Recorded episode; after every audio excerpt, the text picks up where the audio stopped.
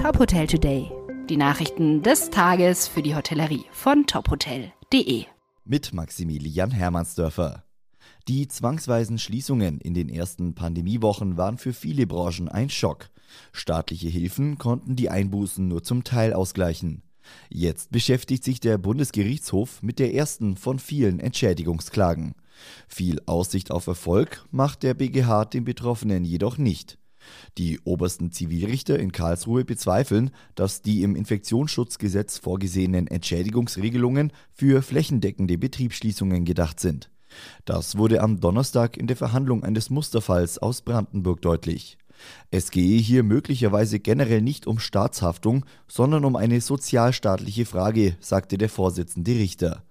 Ein Anwalt des BGH ergänzte, es sei nicht die Aufgabe der Gerichte, hier eine angemessene Lösung zu finden, sondern des Gesetzgebers.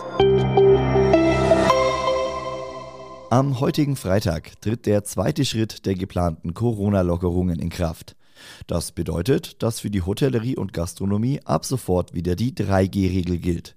Das heißt, geimpft, genesen oder getestet.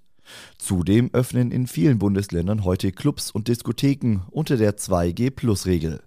Auch für Veranstaltungen gibt es Lockerungen, so dürfen bei Sportveranstaltungen wieder bis zu 25.000 Zuschauer anwesend sein. Einzelne Bundesländer gehen mit den Lockerungen noch einen Schritt weiter. In Rheinland-Pfalz ist ab heute keine Maske mehr nötig, wenn der Impfstatus oder ein Test kontrolliert wird. Die Maskenpflicht besteht weiterhin beim Einkaufen oder in Behörden. Rob Hornmann ist neuer CEO bei den Flemings Hotels. Der bisherige Managing Director verantwortet in der neuen Position neben dem Tagesgeschäft und der strategischen Neuausrichtung auch den Wachstumskurs. Auf der Agenda stehen Schwerpunkte wie Nachhaltigkeit und Digitalisierung, aber auch die Weiterentwicklung der Gastronomie und die Entwicklung individueller Konzepte. Hornmann arbeitet seit mehr als 30 Jahren in der Hotelindustrie und verfügt über eine umfangreiche internationale Erfahrung.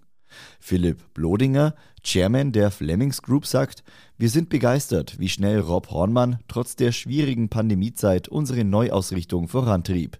Mit viel Elan, Herzblut und Erfahrung lenkt er unser Team.